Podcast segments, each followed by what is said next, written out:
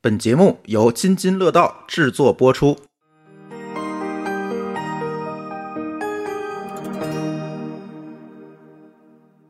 各位听友，大家好啊！这是搁了很久的《装修历险记》，我们继续更新啊！而且本来说《装修历险记》要有一个完结的，但是现在看呢，感觉装修是一个装装修修的过程， 一时半会儿可能完不了了。你总得装，总得 修。啊对，而且很多东西的话，你得入住一段时间，你才知道自己哪有有坑，对，哪里而需且要去改，需要改，然后不嗯太合理的地方哈。对，然后重新再局部改造一下。嗯，其实我对感觉这个不应该叫装修历险记了，这应该是整个家居生活的一个家庭环境大改造 吧。对，我觉得算是装修完了之后，再加上你怎么持续化的把这个整个的生活品质搞好，对吧？弄好嗯整个这个过程，符合自己的习惯了。没错儿嗯。所以这期啊，大家也听到了啊，我们请来了专家王大夫啊，嗯我们这期终于要开始聊大家期待已久的弱电了。对，嗯好像已经问了好多次了，各个群里面都说过。那这期舒淇可能就得当小白了。嗯，对其实我觉得我真的是比普通的小白略懂一点点的。就哎是就耳闻目染，对不是吧？那种纯小白，大家可能不知道，咱们三个之前其实是在一起创业的，对，那个公司其实就是正经的去做弱电的。呃，没错儿，这谈不上弱电吧，就就是他做网络吧，啊，啊做做网网络布线这些东啊，西。还有设备啊什么的。其实我不是很懂，但是我觉得我每天听一点点，还是能够知道大概的方向的。嗯，好，哎，就是概念会懂，但是具体的这个是对干什么的不知道的。对哎我能跟你说我懂，但是具体懂什么我不知道。 好好好，那就首先得问舒淇了啊，你啊觉得现在咱家的网怎么样？咱家的啊，嗯，手机上网、电脑上网、电视上网有什么问题吗？完全没有痛点，就你看是你完全感觉不到你你需要折腾那个网呃东西，对这个吧网络的有一些抖动啊什么的这些东西。反正就是看直播的时候，就是不会因为没有抢上单而赖网，对吧？我能吐槽一下吗？现在我们家的呃影音设备我非常不满意。 嗯呃，就是要切换东西太多了。就是首先啊，我们家现在有三个电视，就两个电视一个投影，嗯，现在只有一个能用，然后我还不会用，因为现在我也不知道为什么我们家的投影某个人把它折腾的分辨率怎么就每天看电视说朱峰，你帮我把电视嗯打开，我就不会看。跟我们家情况差不多。 对，然后另外 一台电视是只能投屏，只能手机投屏，没法自己看。反正除了这个以外，就每年过年过节的话，我得让朱峰给我整一个比较大规模的这个网络的才能看那个什么对对，才能春看我们春春晚会。对嗯，，其他的我觉得真的是没什么问题，嗯用起来非常好。嗯，对，所以这个咱要分三期聊，对，因为影呃音其实是一个巨坑，巨坑，巨那个坑要比网络的坑其实还要大。你赶快对把我们家这个影音系统你给它整明白了，咱们再去聊，再再聊可一以可以期，可以可以不。然就只剩我吐槽了。慢那慢那你先批预算， 这是个预算问题。嗯这几期节目咱顺着聊吧。今天也在我们听友群里去问了一下大家嘛，大家也有好多问题。那结合大家问题，我们就想这期节目咱主要聊聊网，下期节目呢聊聊智能家居这些智能设备。其实是应该是先聊网，然后聊影音，最后聊智能家居，因为智能家居实际上是综合了网络和影音这一一整套系统。 OK，嗯，那就按着顺序聊。对咱这期呢就先主力，咱先把网给它聊了。对，因为对你没有基础设施，你其他的这个任何设备可能都无法联通、无法连接、无法顺畅的运行。对，所以咱就按照这个装修，从装修一开始这个步骤去聊聊，在每一个步骤当中，大家都需要注意什么？因为现在很多的朋友就来找我啊，反馈这个这些家里网的问题，其实主要就集中在这个 WiFi 不好使上。不光是 WiFi 吧，有时候你可能接这个有线、无线都不好使，可能。呃，这还好，他要能意识到能接有线这事儿还好，就是啊有的人即便意识到了，可能当时也没有留这个网口嗯，啊，或者是他觉得 WiFi 能解决一切问题，就不对需要有有线，那弄有线干什么？怪费钱的，还得给嗯电工另交钱，所以他对就那没有弄网线。对，百分之九十九的人可能都是这个态度了，嗯就觉得无线就行了而且它很多新房现在都是精装修，啊，他也没法破坏再去重对装。你，啊你拿到手的时候，它装成啥样就是啥样了。而且，比如说你买了很多二手房，比如说你不想大规模的进行改造，或者说你买的房子你之前已经已经弄好了，你怎么再去进行改造？我觉得也是大家普遍比较头疼的问题。不说别的吧，从一五年以后，这个交房的这些精装修的房子，基本上没有考虑过什么弱电的这个布线。一五年以后都没有弱电这码事，当然一五年以前就更不可能有了。嗯嗯，但是在一五年之前会有一个什么问题呢？就是可能会留一下电话线，啊，对，有电话险，有电话线。对这时候呢，其实上是更好的，有电话线的这个各个房间可能会留预留电话线的那个接口，那这个有啥时候用啊？你把那个线换了就行了。换成网线。但是，一五年之后会有一个什么问题呢？就是各个家就是有线固话嗯已经很少装了，所以现在就是即使装修呃交房子以后，他连电话线都不给你弄了，对，现在一般就是扔一根光纤在弱电箱那儿。有线电视嗯，他也不给你弄了，有可能还预留一个口儿，但是呢，就至于你每个房间的那个口儿 cable 这个电视有线电视这个线就不给你留了，你要是想这布线就更麻烦了。所以咱们其实就是说，从拿到房开始以后，咱们就如果说考虑过弱电装修这一块儿的话，那就嗯一定要优先考虑这个跟你的强电一样，就是要考虑这些线怎你么需走怎么走步怎么规划，嗯然后你需要在生活中用到哪些网络设备啊，还是说这个电子设备？所以你要提前有一个规划，然后在装修阶段要把这些东西都想好了。对，所以它按理说啊，我们这个步骤是不是应该是这个样子？我们拿到了户型图以后，就开始去设想一下我们这个设房想不行，拿到户型图之后要亲自去实地勘测。啊，我是说先设想一下我们这几间屋子应该是怎么去居住，有什么样的一个功能区。对功能区，但是我觉得其实有一个问题，你现在的就是说划分好功能区，可能将来也许会变。比如说我这个床当时摆到这儿感觉不合适，我要换个方向。嗯我换个方向的时候，结果那个方向当时预设的时候预预留了一个口儿网口儿，被堵上你了，堵上了嗯，嗯，所以其实这个是是一个综合的考虑，其实很麻烦的。但是你总比不考虑要强吧？没，错，这倒是 很多人对这的话倒是就装修连的想都不时想候 哈。到头来你就会觉得说，哎，我当时想太少了，当时觉得这个无限是万能的对，对然对后对你对后对对面再对哭，对吧？对对对，更不好。对，就肯定是要先想的。比如说这个房间要做卧室，这个房间要做书房。嗯，那我书房的时候，我这个桌子放在哪个方，就是电脑的那个位置放在哪儿嗯，什么柜子放在哪儿，这些东西你你将来要跑线的时候，你可能要考虑不能挡、不能遮、不能挡，对吧？我啊，要好高拉低线是，多少？高低是多啊少？对，然留后几怎么根儿？放？对，留几嗯根，网线，这些都需要考虑的，对吧？嗯咱是分两种情况，一个是你拿到了一个毛坯房新对嗯房对，要装修，或者让拿二手房我要装修，这个是不是情况是最好的？这种情况其实是最完美的。后面咱还会讲到，你如果拿到的是一个精装房或者二手房，你不想装修，你应该怎么去解决这个问题？或者租房呢？租房可不可以？租房也其可实以一样嘛一样一样对的哈一样的问一样题，的所以咱就分这两种。但是咱既然是装修历险记，咱还是从某批房这开个始装场景下，咱开始说。首先就刚才王大夫说的，一定在什么阶段去规划你的所谓的网线、所谓的弱电的方案呢？是在你规划完了你房间各个房间的功能分区之后，对，去开始做这件事情。你知道这些房间都是干什么的了啊？大概甚至说大概家具怎么摆，你脑子里已经有一个雏形了。在这个时候，哎，再去考虑你的弱电的布局的方案，对，包括你隔断，就是说，比如你要拆墙，嗯要新建墙体，这些东西都考虑完之后，你再去做弱电和 WiFi 的方案会比较好。对，没就错，是说你得知道哪个是实体墙，然后对哪个是隔板儿是吧？对对对，没错儿，因为而且还要看呃什么地方对无线的需求高，什么地方对有线的需求高，这些东西都要分开。就是总体上来讲，就是几个原则吧。你考虑好你的这个布局之后呢，一个原则就是能有线的不无线，对，也就是说，不管这个是个什么设备，如果它是固定放在那儿不动的，同时有网口的，那一定要给它留一个有线网口的这个点。嗯，比如说电视如果有网口的话，那肯定是要插有线。诶，这个无线不行。一会儿咱们说为什么啊无线不行。大部分人可能会觉得我们这个有个路由器不就好了？嗯对到时候你想看四 K 高清的时候，说你高嗯发现兴，码流不够啊，对码率不码够，率就对带上宽太不低去了，上不对去。嗯那还有啥？比如说，那给我们举举点例子。啊。这么说吧，这要分类讲，网线的作用其实不仅仅是插电脑上的，对它是可以去插 AP 的，就是无线设备。还有一个呢，就是我们要根据我们这些所谓的所有的设备的使用需求来划分。我们可以把设备的使用需求分为三类。第一类是需要插网线的设备，插网线更好用的设备，比如说台式机、不会移动的电脑，对吧？比如笔记本，你放在那儿，你是有个书桌，你可以插个刀客，你就可以弄网线了。这种情况下，对吧？这种书桌的场景，还有什么呢？就是刚才王大夫说的电视、游戏机啊，这些就是搬不动，但且有网线口的设备，比如打印机、投影仪，这些就是搬不走，但是有网线口的东西，这些地方都留网线，绝对不会有毛病。这是第一类哈。嗯，还有第二类，第二类就是我们的这个 WiFi 设备，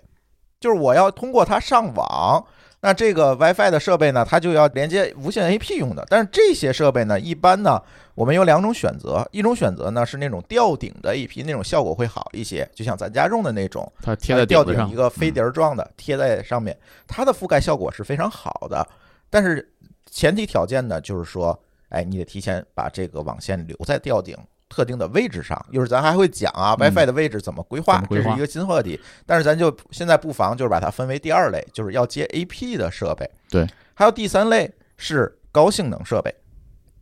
就是它对网络的要求会更高一些，甚至说以后你要预留一些，比如万兆的可能，更对高传输速率的可能，对比如说你的 NAS 啊 NAS，嗯，对吧？存储设备啊，你的这个呃工作站，就是比如你要剪视频，对吧？这些工作站，那这些设备是又一类，就是第三类设备，一共是这三类，大家根据这三类来选择。第一类设备接网线，第二类设备也是接网线，但是位置要留好。第三类设备有可能需要给它预留一个光纤的口，这是这个三类设备的这个不同的这个预留的方案。所以现在我们拿到了毛坯房的这个图纸之后，不光是要想我们要住哪屋， 要把这个对屋子改成成什么样子，还要想清楚了，你以后要买什么，你有什么样的需要。没错儿，随着你工作和生活的这个进步，对吧？你这个设备可能会越来越多。但是最简单的方案，我可以告诉大家，刚才讲的有点复杂了啊，分出类来了啊。嗯，但是回归到咱百分之九十的咱家庭的家庭场的景场里景面嗯，我可以告诉大家，电视那个位置留两根网线，一根光纤，这就是为什么两根网线因为有一根是可坏能的，有一条是坏 的，那或者拽以出后来你不干就别好的了用。吗？其实拽这件事情都说可以拽，嗯但是这这一般情况下不建议你真的去拽它，因为确实不好拽。而且还有一种可能，有可能你电视那个位置将来还会插别的，比如游戏对机，，游戏机，对啊，啊或者你插插有 HTPC 这种，对啊，对对，它都是会需要或者是插盒子之类也的，盒子也可以会，会用吧？也可以，对也可以，对对。所以说呢，尽可能的留两条，就是一个肯定要用的，一个可能以后不知道是什么设备要插的。对你以后当然，你以后如果设备再多，你还可以在那儿再接个小小换机，对，也啊可以还，可以扩展，但是啊两个一般就够 了。对对，留两个，然后呢，再甩一根光纤过来。这又是干嘛的？这根光纤有两个用途，一个用途呢是将来。给这个 NAS 这种高性能的设备，我接到 NAS 这种，比如说将来的影音可能 8K 了，这种更高速率传输的需求，这是一个；还有一个是最现实的，现在很多有线电视的入户用的是光纤，哦，嗯比如家里有老人，他还是愿意去看一下有线电视。就是说完了电视，对吧？刚才说了，两个网线，一个个光光纤纤，对吧？这个干什么用也说完了。再有一个就说你将来现在居家办公多哦，你肯定要找一个书桌的位置。我跟你说啊，这个真的是一个痛点。我觉得现在好多人疫情来了以后，他没有想过之前会在家里的居家办公，以前都没凑错在餐桌餐桌上上，一弄就完了，然后现在发现可能一家三口都需要居家办公 某高老师，对，一家四口那是，嗯那好像就不太够了。那个位置，比如说在阳台上的啊，在飘嗯窗飘窗上的，的，对在，床床上上的，对，就各种姿势的居家办公啊。嗯呃，在这种情况下呢，是什么呢？你必须要想好你将来书桌在哪儿，而书桌这个位置同样的也是两条网线。一条光线这是不是有点太多了？不多不多，不多，因为你会发现你书桌上可能会用网的设备将来会非常多的，甚至说你可能两个网线都都不不够，够要接对交换机的。对，不就一台打印机，一台打印机，一台电脑没了吧？没了，那你孩子要上网的话，就用那笔记本平板吗？也许他会用笔记本，或者说也许用这个这个无线，但是如果卡怎么办？上网课卡了怎么办？最好还是对接上有线。它会用到网线的设备，你像咱家嗯在书桌上留了四条网线，现在都占满了。好家伙，你干嘛了？对，因为它有电脑，有笔记本儿，对吧？它还会有打印打印机机，对等等一系列还俩打印机未来，而且它，你想现在的这个家庭办公的场景是全家一起用，对你不一定是干什么，我感觉你们就是留网线的时候总是冗余，就是会多出一呃这倍的肯定量要来啊。这肯定对要从对布线一的定要角度去多一点，因为不然的话，你将来在家交换机啊等等，第一个费电，第二个它也是一个额外的一个成 本，对但对吧你加网线它成本不高吗？你一一留留哎四根儿加网线这个事情有技 巧，啊，为什么让你留两根儿？因为额外加的那根儿你不需要额外付钱给电工哦，因为它是走一个管儿里的。对，管儿的粗度是足够对插两根儿那个的。管儿里是可以完全走走两根线的，等于说电工它是按米数去收费的，对，他按走管儿的米数收费嘛，不是按网线。只你只要买够网线就可以了。装修工他在布这个网线的时候，就也好，还是布电线也好，他就首先要在地面或墙体踢槽，嗯对吧？踢完槽之后要下 PVC 管儿。嗯，那基本上现在按照这个现在的标准来讲，一根 PVC 管儿承载两根儿六类的线的粗细，正正好好还能拽得动。还能拽得动。对嗯，对，所以基本上就是这么布是比那较合光适纤是的。也插在里面吗？呃，没问题，光纤也可以走在里也面，可以走等于说在是里面光纤两根网线，这三根线的话是在走一个一根管管儿儿里嗯一的。根管够了儿没问题，一根儿 PVC 的那个直径是多少？四的呃就反正大家都知道，就一般那个蓝管儿是蓝电 PVC 弱管儿弱弱电管儿是吧？对 PVC 对管对对蓝色那种蓝色充那电种。管对就可以了。这个是比较省钱，而且能保证最大永续。为什么不让你放三根儿？因为三根儿就放不塞到不进了去了。 我在想说，一般我们这什么样的家庭就都要需要四根网线？就一般我们听友可能觉得我这个屋里头一根网线都没有，你一对来来四根儿，然后，如果你一根儿网线不放，这个将来就很麻烦，对，你会非常后悔的。我这边就只预留了一根儿，导致我现在必须用一个交换机了， 对，还是个八口交换机。好家伙，我的厨房的那个位置就是离我的卧室是最远的一个位置，而我那边设备也是最多的一个位置。嗯，那这个时候呢，我的两台计算机、一 NAS、树莓派和小型服务器全在那个位置，一个四口交换机都不够。平时要修电脑的时候，我还要接根网线，我就只能放一个八口交换机去了。 所以我们觉得这个是不是书房或者是书桌的这个位置，应该是应该是重点布布局的位置，是吧对，就是这个原则特别好好理解，你会坐着不动超过 n 小时的位置嗯就留多留网线和光纤，比如你看电视的时候，嗯，办公的时候，办公的时候，哦，对，拉屎的时候，嗯，但是你拉屎一般会刷手机， 你接不了网线，嗯所以它也就不需要了。嗯对，但是呢，像其他的地儿，像刚才你说厕所，啊，对吧？卫生间、一哦定要嗯呃网线。卧室 ，WiFi 的信号一定要保证，因为这些场景你会有大量的用网需求。躺在床上刷哦抖音，，对，对吧？坐在马桶上刷手机，在厨房看看做菜视频，听听播客，这个都是对 WiFi 会有因为这种情况下你不会插着一个网线，对你的设备都是移动设备。对用移动设备频繁的地区，就是下一个问题，就是说。你接下来就刚才我说的第二类的网线的端口怎么留，就是 A P 的问题。什么是 A P？A P 怎么选？就是咱来讲，你现在就是只知道一个就好，就是这个网线的端口怎么去留。网线的端口尽可能的去留在，如果你屋里有吊顶，最好是留在吊顶的顶位置上上面嗯，我这样吸顶去装这个 A P 会比较好。那也是得需要开槽儿对吧？然后那边它从吊顶，顶里走，直接拉线就行，不需要哦哦开哦槽。那要没但是如果你的房子是没有吊顶的，我建议还是不要装在吊顶上，因为开槽啊等等，相对来讲成本比较就是高，也比你较复的杂。顶就是楼上的地板，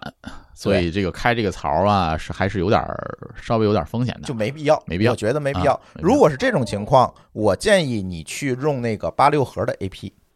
就是把网线接在那个，就是跟在那个无孔插座插座的一那样个位置那一样的面板位置上哦，嗯，走跟那个无孔一块儿走线，对吧？但是它对要隔开啊，隔开一块儿走线，它出来的就是一个网线面板儿，也是五孔那么大个儿的，也是无孔这么大的一个网线面板儿。啊，它直接就是 A P 了是吧？它就是带 AP 带，有的是带网口的，有的是不带网口的。这是一类，就是我们装 AP，就是给将来 WiFi 预留的。WiFi 我们一会儿再讲啊，把 Wi 给 WiFi 预留这个位置，有条件的，有吊顶的，走吊顶里面去装这种吊顶式的这种 AP，没有条件的就装八六核，就是把这个网线留在这个五孔的旁边儿就可以了。那那那比如说我们现在有一个现成的拔流盒，我能给它抠下来，然后可以，没问题，赶但是你后面得有网线，你得跑线就可以了，你只要能你里跑啊线面得就有可网以还线，是没法蹬是吧？对啊，嗯没法蹬，而且你不可能蹬跟强电一起蹬，它是不同的哦管儿。呃，弱电布线原则是要跟强电有隔离的，啊哦，就是二百二十伏和有弱电，就是像网线这个东西，它们之间要有要有十八厘米还是二十八厘米的一个隔它离？是有标准的有标准。这个对大家具体可以查一下，是有就是说这两个线不能不能从从一个管里走，也不能挨着，就是有隔离的距离。好像中间还会需要包一下锡纸，如果有交叉交叉地儿要交叉有高包些啊锡纸，对对，隔离一下哈。对就防这个止一干扰。般我们的电工都会知道这个标准，但是你装修验收的时候，你水电验收的时候得看一下，对你得看一下。他如果没给你包锡纸的话，你得让他找他去。啊对，但是实际上呢，薄锡纸这个事儿咱又说远了啊，薄锡纸这个事儿也有争议，嗯，因为原则上来讲，你薄锡纸这个锡纸要接地才有用。对，而且像现在的超五类，其实它表面有屏蔽层，它那里边是有屏屏蔽层的。网线的坑儿，咱一会儿再讲，咱先说 A P 这个位置也留好了啊，咱都留好了，有吊顶的放吊顶，没吊顶的放墙上，这个也留好了。接下来我们的一个重要的问题就来了，这些线都接好了，往哪儿汇聚，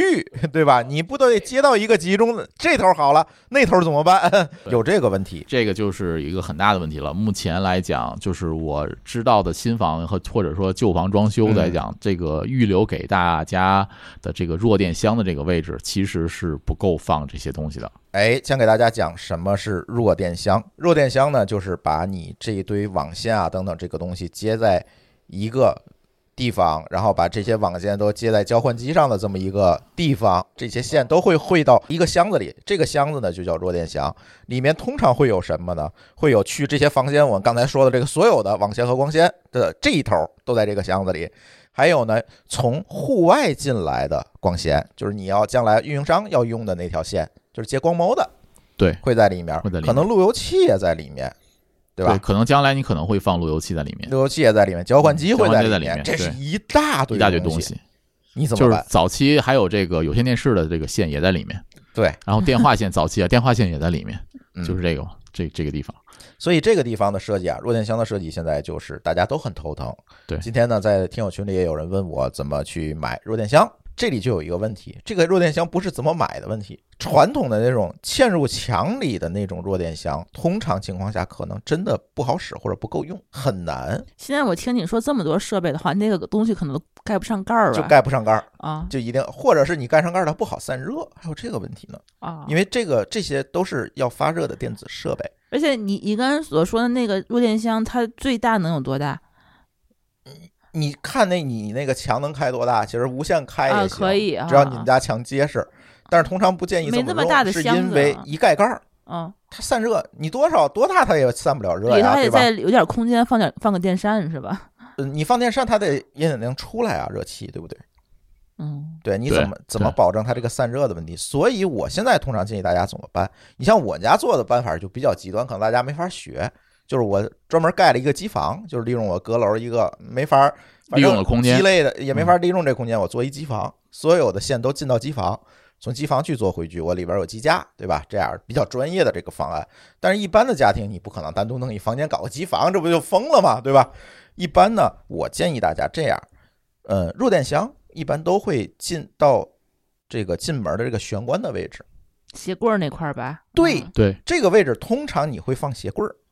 嗯，你把你鞋柜儿的一部分拿出来当弱电箱就够了，关上是鞋柜儿，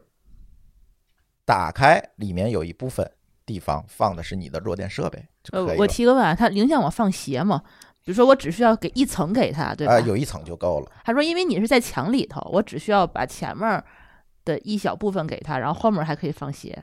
嗯，它其实只会占你鞋，因为鞋柜儿通常都会比较大，嗯，对啊，只会占你鞋柜儿的一层的一个角儿。哦，那还好，还好。对，就是嗯把这些设备拿出来，你把它摊开，它也没有多大的嗯面积，它只不过是你进墙，这样的话可能就确实就是它这个立空起间来，不因够为你墙都有厚度嘛，对嗯对吧？你不可能有太大的空间。但是如果把它平放在鞋柜儿这个里面的话，就没啊可多能少，还可好以，摞着。还而还可而以且摞它这个，比如说路由器放在里头的话，它不需要，比如说开着柜门儿一直开着，或者是怎样的，对吧？因为通常我们在做鞋柜儿的时候，也会考虑到散味儿和通风的问题。对，所以鞋柜儿特别好的能起到这个效果，特别好。我现在反正建议大家就是利用鞋柜儿的这个空间，就是对你你把弱电最简单的办法就是你把开发商给那个弱电箱那门拆了，这个问题就全解决 了，你什么都不用干，然后把那个线拎出来，然后你该接什么接什这么什，么？对，这是最好的。那我对墙垫的那个几个那个开关是不那是在也上面呢，在其他在地方上面跟它没啊有不关在系一那起。弱不在电一起箱，你对说是墙电，墙上啊墙上电一面般在上面，嗯对弱电高在度下这俩面。放一起不行吗？比如说刚才他说了有要隔离的，嗨，好吧，嗯，对，是有这个问题。所以弱点墙一般都是在脚下，就是鞋柜儿那个正好平齐那个位置，你就把鞋柜儿盖在它前面，这是装修里面最好的一个解决方案，你就再也不用愁弱点墙的问题了。放在这个位置，就是通风确实是要考虑的，因为如果你真的设备比较多，比如说我 NAS 可能放这儿了啊，我这个交换机，然后光猫可能主路由可能都放在这儿了，那还是要考虑一下散热问题。比如说反面教材啊，这个 嗯，涂老师他 们家，他们家怎么了？他们家就放在一个就是一个好像茶几儿的一个柜子里面，封闭的柜子里然后就是一个小酒柜儿的最下面，然就后没有任何通风没条有件，任何通风条嗯件，然后就啊，对吧？ 散热就就成问题了。呃，很可能很多家都都可能就是一开始没有考虑过这个空那间那的所散以，热我问题。这个柜门儿应该做成那种百叶窗式的，对，可以打开对的哈。对对啊嗯对对就是别要那么密封，别那么密封，密封别这么强，别那么强，强，或者甚至你做一个就是开通放风式的的行吗开放式的，或者是你哦做成一个这个带一个有个通风口的，大不了装个风扇嘛。一般来讲，鞋柜儿都不会是落地的，它会离开一定的距离跟地面儿，嗯，就是它这个下下板儿上你打几个孔就可以对，了，露出来。因为你也看不见嘛。哦，哎这个比较好，因对为你下面还可以放鞋嘛。对你对下对，面啊一般进屋随换的那个拖鞋会放在外面儿，这个就是看大家自己怎么设计吧。就是你如果考虑好你自己的这个需要的设备，包括以后的增量的设备，比如说我没有什么 NAS 需求，比如嗯那那样的话，我就可能就只需要一个交换机和一个光猫，有可能就可以了。那嗯也没啊，有或者一太个大路的由，发它也热没有量太大的其实发热量，其实还好。一般家庭不对会说这么夸张。那是不是还留个强电在里面？比如说，万一想放个电扇，它热电箱里里是有强电的，是有是有强电的接口的嗯。现在的新房基本都有强电器接口，没有的话你自己再接一路呗。 讲真的，没办这法是我听过最豪华的鞋柜儿。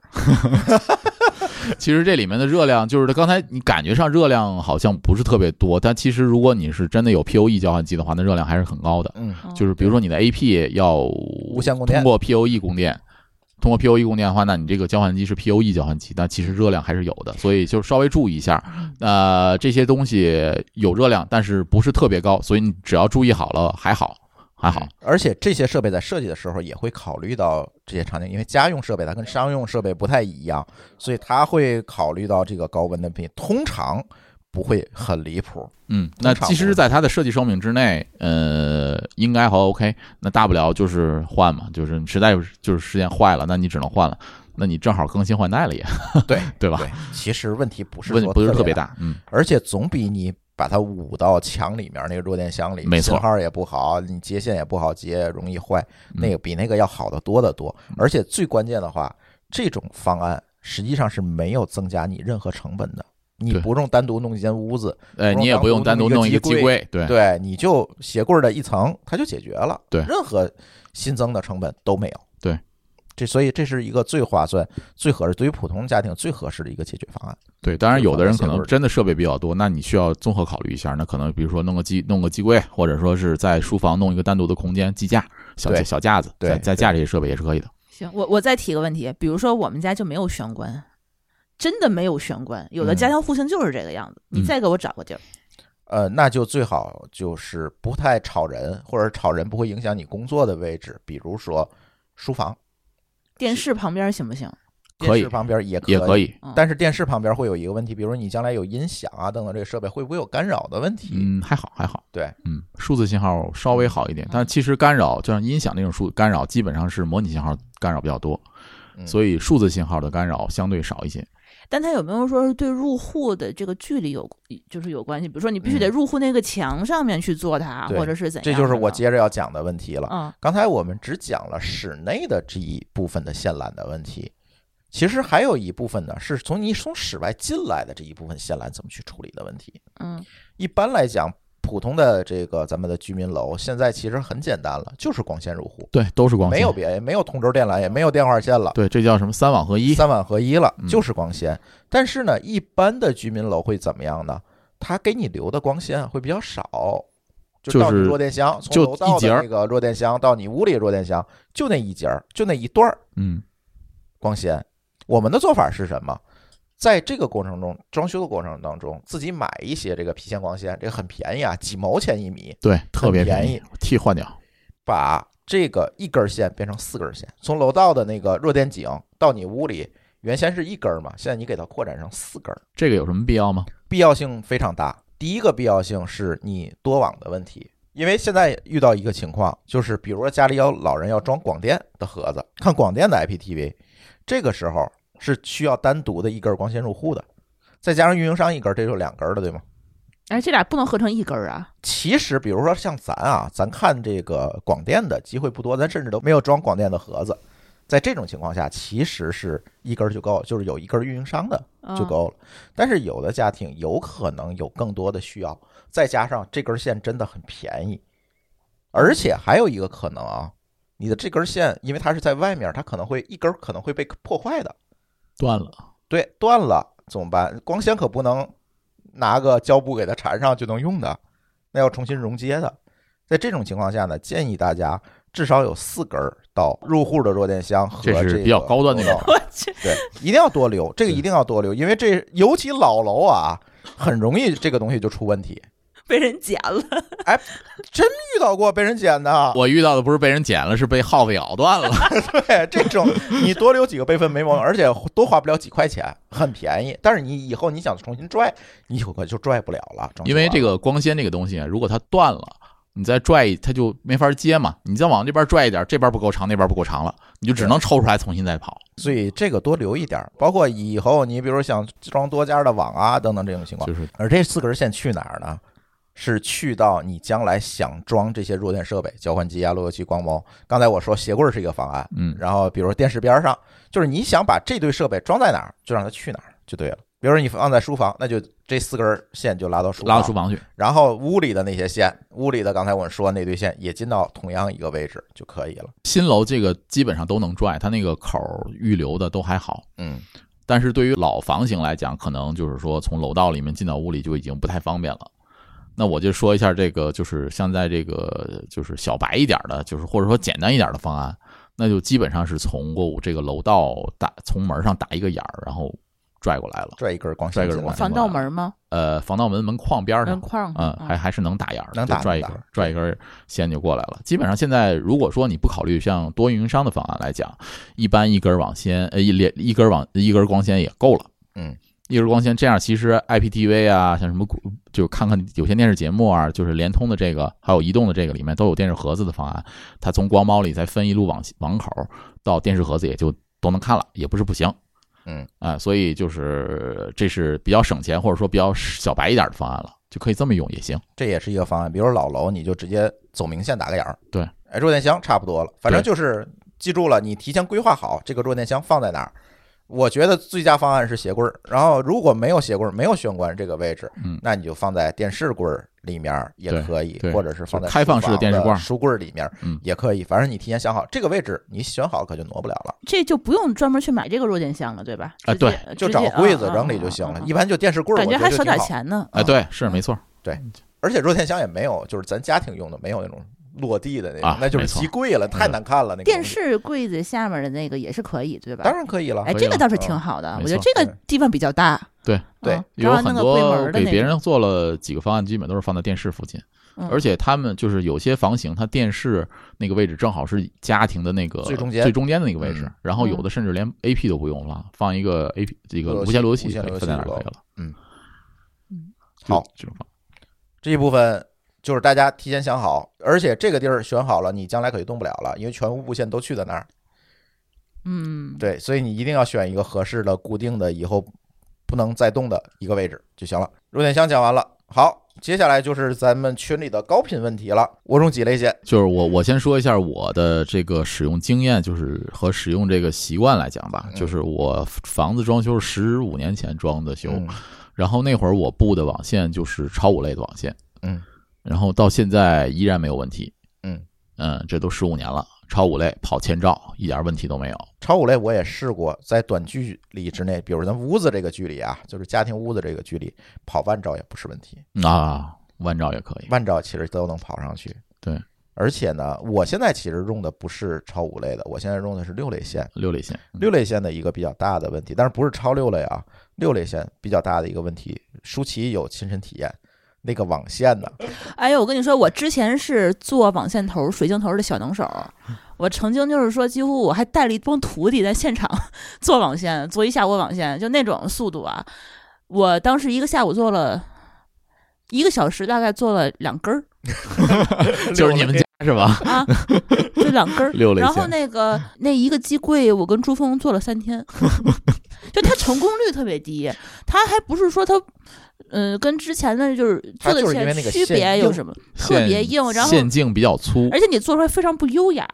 之前的话，咱们想要做优雅的话，我得那个头儿什么的没有对皮要儿藏在里面啊，藏在里面，然后嗯就是不能那么当啷着嘛。对，我做出来全是那种当啷着的。啊，然后我手都快秃噜皮儿了。是这样的，六类线啊，它每一根儿的线径要比这个五类的要粗好多，嗯，然后您先给它捋直了，你你得是捋根本直就了，然后直还的得插到头儿，嗯。啊然后再压，使劲嗯就是这个过程其实是非常痛苦的。对，然后你插到头儿这个过程就你有很多不可靠因素了，它就是你根本就八根儿吧，你没嗯有办法保证每一根儿都插到 头儿，因为这你个太难你你了蹬不直它嘛，嗯， 就非常非常难。最后你怎么解决的？最后我用打线架解决了，我就不做了，我就做配件架打是线吧架啊，做配件架， 然后跳线做五类超五就可以现了。他要买现成的就好了， 对对对对，连做都不用。拯救了我，我感觉 就是不然的话，你真自己做跳线 或者你自己打那个头儿就按照企业的布线标准来讲，基本上也是所有的端甩到机房的机架上面的时候是要打到 panel 上的，就是打到配线架上的。对然后再通过配线架进行跳线到跳到交换机上。这样的话有一个什么好处呢？第一，如果出现调整的时候，那么我只需要从配线架的那个口儿跳到交换机那个口儿进行跳就可以了。对就改一下就大行大哥，了。你已经说的我开始 翻白眼儿了。你说点儿就是我们能够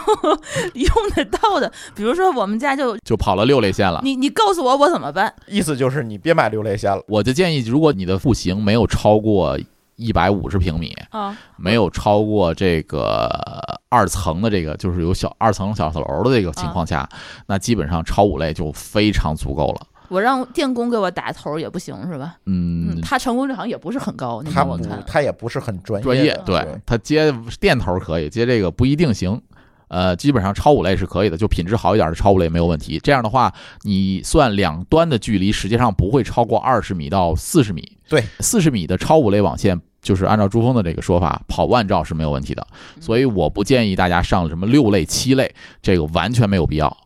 但是你如果保证自个儿能够打上它，是不是还是可以用啊？嗯，就是我是觉得对于普通家庭来讲没必要，因为打线架还得花钱呢。而且六类线的价格和超五类的价格可差的不是一倍。而且关键你要弄打线架，你就有机柜，你对的机柜放在就哪一？般的，我们你刚才所说的那个叫什么鞋柜式的，那是放不了打线架的。对，放不了打线架的，对，所以就没有必要了。所以超五类是足够的，对，大家不要听那个网红们说，对吧？什么那七搞类六啊，类什么七类六类、七类没有必要。这里还有一个问题，就是再往上它还有屏蔽线，嗯，对就，是带屏蔽层里边带吸纸的那个线。对刚才王大夫也讲是不是还过，有接地的？对这个千万不要用，是因为你家用的设备、交换机等等这些设备没有接地。所以那个屏蔽层反而会给你带来干扰，因为它那个电磁的那个干扰全都在里会面呢留在那个屏蔽层上。对，超六类的水晶头表面还有一层金属屏蔽的，就是水晶头上还有一层金属屏蔽。这样的话，它跟交换机接触的时候，它的表面的那一层的那个金属会跟交换机上面的那个金属那一层会接触。然后交换机如果外壳接地的话，那所有的那个杂讯信号全部都导入到地下了，所以就没有问题了。对，呃，家庭来讲，其基本上没有这个条件，家庭那路由器那个网线端子都是塑料的，你跟谁接地？没有办法接嗯地，然后你的交换机又没有机架，然后机机架又不可能有接地的这个这个条件，所以就根本就不可能。你别指着插座去接地去是不可能的，对，所以就没有必要了。所以我们现在这个还没有发展到这种六类线，有什么成品线或者是成品头儿，直接免压头儿就之类的这些东西吗？嗯，这些东西只能在特定的场景用。但是你比如说家庭从这个端，从弱电箱这个端接到墙上这个端，它就不可能用成品线的，因为它没法穿线啊。就免压头儿之类的都没有是吧？有免压头，但是效果在我看来不如手工做的对头，好因为免压头它也是压，压的也是六类线，同样它的效果不会特别好。就是寿命不会长，对，嗯，不一定我会跟你长。说，我当时做的最惨的是，它这个头儿吧，前面这个线留的不够长，就两端不够长，然后我就总做失败，一失败减一段，一失败减一就段。是经验问题 吧，这个就是这个手法经验问题，这个没办法，这嗯个确实是，所以这就是我就是咱咱最开始说的，就是超五足够了。嗯，超五没有问题。然后四十米内的超五，就是端对端四十米之内的超五，跑万兆，OK，嗯，不会有大问题，在家庭环境里对不会有特别大的问题。那超物有品牌什么的可以选吗？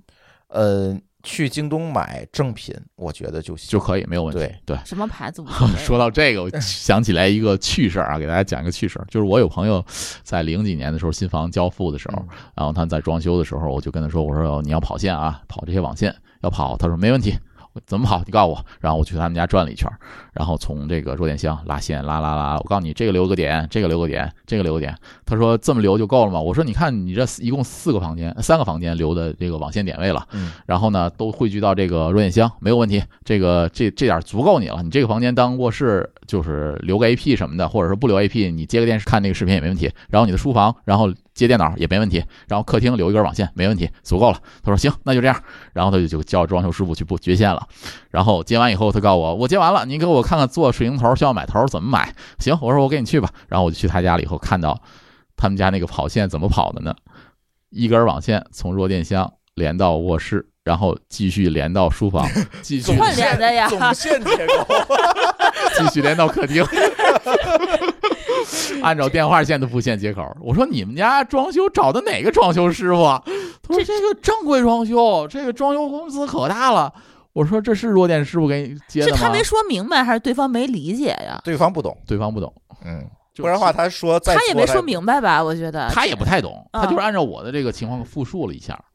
对这个，我觉得一般。那人就是对方不懂他都不会这么理解吧？啊所以，所以大家一定要注意啊！网线是星状结构 啊，都是从那个弱电箱直接接的对各一个根房线间。的。一一根儿点出去就跟电话线一样，一根儿点连这个连这个连这个连出去了。然后最重要的不是这个，最重要的是我说，那我这看看，只能说给你尽量看看能不能改就改改吧。我说我看能不能拽，我说行吧。然后我又重新拽了点线，然后帮他弄了弄。然后当我做水晶头的时候，我觉得这个线怎么这么差呢？然后正好好巧不巧，我这个钥匙上啊吸了块磁铁，我把剪下来的这个网线头啊，拿磁铁一吸，嘣儿洗起你猜怎么来着？了？吸到磁铁上了。 也就是说，这个所谓的这个双角线的铜线啊，是能吸到磁铁上的，这代表什么？用是代铁表这啊是铁的，里边含铁，不是铜线不的。行是吧？线是铁的，哦，质量太差了。 所以我建议大家千万在装修过程当中啊，不要用这个装修公司给你提供的这得让他个赔弱钱电的 线。 哎呀，这还好，这个总共啊用了用了没有超过三十米。我这个没，我说我啊，我们咱买点儿，咱我给你换了吧。哎，你我我觉得可不可以这样？就是你大概给我们预估一下，比如说两室一厅嗯，或者是三室一厅嗯，或者是在线多一点四室一厅，大概需要买多少米的线？一百米，我认为如果点位不多的话是足富裕了。这是多少多多多大的？一百平、呃，两室两室一厅厅在吧两室一厅嗯在八十平左右。八十平？那嗯比如说一百平呢？一150米一百五十米也足够了，啊，一因为百涉一及百到三十平一百三十平，啊，一百三十平，我估计200你 米得看200米一百三十平不好说，就是得看你它得看布局房间怎么布局了。对它就因为是布局的灵活性就高了。你对你这一米它能多少钱？你就往那个什么一米一块钱，啊？对，嗯你就你就打点富裕量，你让我们自己心里有点谱。五百块钱还不够吗？五百块钱扔那连儿买水一嗯顿，晶头都买了，连面板可能都都能买上了。哎，行对，行，嗯就够了。就是你花不了按照多少钱按照花不了多少钱。你按照比如两两两根线一个点位，就是那个点一个点位跑到两根线，嗯，我估计二百米线二百米四百块钱，行。啊，也就这意思。也就这意思了来，。朱峰说你花了多少钱买网线？我们家买了三公里的线几箱啊？两箱 半啊，我记得哈。 啊，呃，还挺多的，一箱三百零五米，反正啊， 就像他这么布 局，你像一根儿里头穿两四箱啊个，不止，好多箱线呢两。两三半，我记得 你对还得做跳线，乱七八糟的。对啊，嗯就就还挺多的，就是因为我们家所几乎所有的能想到的点都不网线了，嗯嗯，都预留网线了。好处就是现在我在哪儿我都能插上一根网线用，啊，坏处就是你装的时候反正是有有点心疼。对我们家对对对，水电改造花了不少钱。水电改造非常费 钱，其其实就是说，从网线的也好，还是光纤也好，光纤更便宜了。就是布局来讲，如果你真的设计合理，就是说你的布点的位置合理和这个甩的点那个点位合理的话，其实真的花不了太多钱。对，一般家庭就呃基本花不了上太多基本上，如果你找装修公司去干这个事儿的话，材料费是很便宜的。嗯所谓的大头其实是装修师傅给你开槽的费用，这个实际上是更高的。对，这也就是为什么刚才说，如果你要在顶上装 AP，你就别开槽了，你就想办法给它放在侧面儿吧，侧面对也墙的别侧面额外八六去盒花啊那什么个的，对，别额外去花，因为那就不划算了，那确实不划算了。嗯，所以这要这要合理安排。这对，件事装修要公司合理开槽是按米算钱嘛，对吧？安排。对对嗯对，我们家最贵的可能就是因为我们家所入户先把这个上二楼，去从对二楼绕了整对个一间小屋子去，那然头后儿去那头个机儿，房，嗯，机完房机房以后，然后再分出来，再去楼下各个房房间房间每个所以你的屋子线都用的转。多了，所以对就是我说的嘛，就是如果你机房的机柜设计合理的话，线不会用太多。如果你是一个别墅或者是一个复式的话，嗯嗯你在网络上的费用有可能是呈指数指数级来提增加高的因为网线是星状布线，对，就是你再近再远，它都是一条线。那你说这个地面儿它上面不全都是网线了？对啊，就是啊。那你跑地暖什么的 怎么跑呀？呃也没有这么夸张，其实你你不可能说你又不是开网吧是吧？你没有这么多 点，还好，所以对就还，好。像你别墅可能你把这些设备间可能放地下了，或者说你如果是一个别墅的话，这个别墅有三层，一般的话就不是这么布线了。一般的话就是每一层会放一个交小换的机弱电箱，嗯，从这个每一哦层再哦出哦线。再出现那这样感觉好像省点钱。对，然后对层与层之间我就用光纤去对，走去连了接就可以了哦。对对对对，会这样。那这个好像是一个专门的网络施工队儿，他去做做这个规划才对行的，没错一般自己可能对搞不就定。可能可能就是说土豪们这么设计的话也没有问题，嗯对对吧？对像像咱一般家庭一百平、八十平、七十平的，就是就没有必要了，就花不了就花不了多这少个钱也，对，真花花不不了多少钱。钱。像刚才都给大家省钱，对吧？你弱电箱也省了，用鞋柜儿了，对吧？啊你省200网线五百块钱解决了，嗯，这不比啥强啊？五对吧百块钱的话跟别人还能拼一箱，感觉。啊，对啊，对啊，对啊，对啊，嗯啊，然后接下来咱们听友的问题又来了，我现在弄万兆啊，还是千兆啊？这现在个方大案家还挺纠结的，因为现在正好到了这个阶段，就是逐渐的万兆的设备的价格下来了，对吧？大家也希望说看看有没有必要用万兆啊？我装修时候似乎大家还没有这个争议了，对我那会儿连百兆的装，就是说百兆布线的人都没有呢，对所以所以我布的超五到现在跑千兆也是没有问题的。你看，对大家想想，十五年了，从百兆刚到千兆，所以建议是啥呢？我建议其实如果要求不高的话，超五类的线，嗯，跑万兆也没有问题。所嗯以，呃，你现阶段千兆交换机就可以了，嗯，就没有问题。将来你要升级到万兆交换机，那超五类线跑距离短的万兆也是没有问题的。这个必须要跟大家明确一个概念啊，所谓的千兆和万兆，往往不取决于网线。网线我们刚才说超五类的，你跑万兆问题也不大，并不取决于网线传输的这个设备，它取决什么呢？它取决于你的交换设备，就是你用网的这个设备，你的交换机得是万兆的，嗯，你的电脑啊得有电脑万得有万兆网端卡网卡，嗯，啊，你这些包括 NAS，你要是万万兆的的，对。嗯啊，这些成本一下子可就上来了，因为对没有任何一个电脑内置了一个万兆网卡，对吧？都是千兆的哈。你要插一个万兆卡，那万兆 No 卡就蛮贵了嗯，Mac Studio，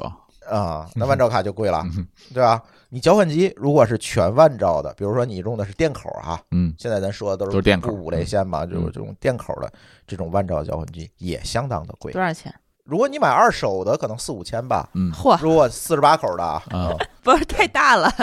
对，就是，但是也有小的，现在 TP Link 他们也出那种口稍微少一点，五六八口五六口、八口的，八口的万兆，嗯，呃，一千多块钱，两千块钱够呛，是吧？够呛下不来我还真没有查过，因为我家用的都是大的，对，但一般设备，比如说我们的路由器啊，还有呃我们电脑和打印机什么的，都是什么口儿百兆的吗？现在一般来讲都是千兆。嗯千兆的都是千兆居的多像这些哎像打印机这种可能百兆的口儿，嗯嗯，现阶段有一些笔记本可能还是百兆口呢，嗯，就是一点不奇怪，可能有时就有网口的，可能还是百兆的。嗯那基本上除了这些设备来讲，还有一些 IoT 设备有可能是百兆口。那除了这些设备来讲，基本上都是千兆口了，对，嗯基本上都是千兆口。所以千兆交换机现阶段是没有任何问题的，是的，性价比比较高。对，你想一个八口的 TP-Link 的千兆交换机才两百来块钱，嗯啊，以后有条件咱们再换可以，可以是吧再换，没问题。这根线基础设施没有问题的话，你换再往上升级，像二点五 G 的这个网线切超五类也能跑，嗯嗯，对，没有问题。我建议普通家庭啊，咱不是那种，比如说在家要剪视频啊等等，这个咱另说哈。嗯，普通家庭千兆网现在富裕足够了，嗯嗯，富足裕够了，足够了没有必要额外的去加这么大的价钱获取这样的性能的提升，其实没有必要，因为你每天用网。它的需要也没有说这么大，比如说你插着网线看这个 4K 的视频，从 NAS 里看 4K 视频，它需要的码流也就是五六十兆，那你是大高码率的，普通码率二十六兆到三十二兆之间，啊，对，就是我说就是都打满了，呃嗯杜比世界、杜比全景上对对对，全打五十满兆了，五十兆，啊，五六十兆，嗯嗯，大笔也就是说那就是六八四十八四十八，四百八十嗯，嗯，兆对，的这个，也就是你千兆只占了你一半半儿儿，对一亿，没错，完全是够。足够了。那我们十年以后再发展什么的，就那不我们会就换万兆嘛，换万兆那线万啊兆的设备就便宜了，二点五 G 的也可以先拿二点五 G 的过渡那一还有下二，点五 G 的设备，对就是两千五百兆的设备，对，哦，这又 double 了一下，越足复够，杂。对，double 了一下没有问题。对，完够全用是够你用两千五百兆跑八 K 的视频，就基本上也都没有问题。对，，所以所以所以什么超六类、什么六类啊、七类线啊，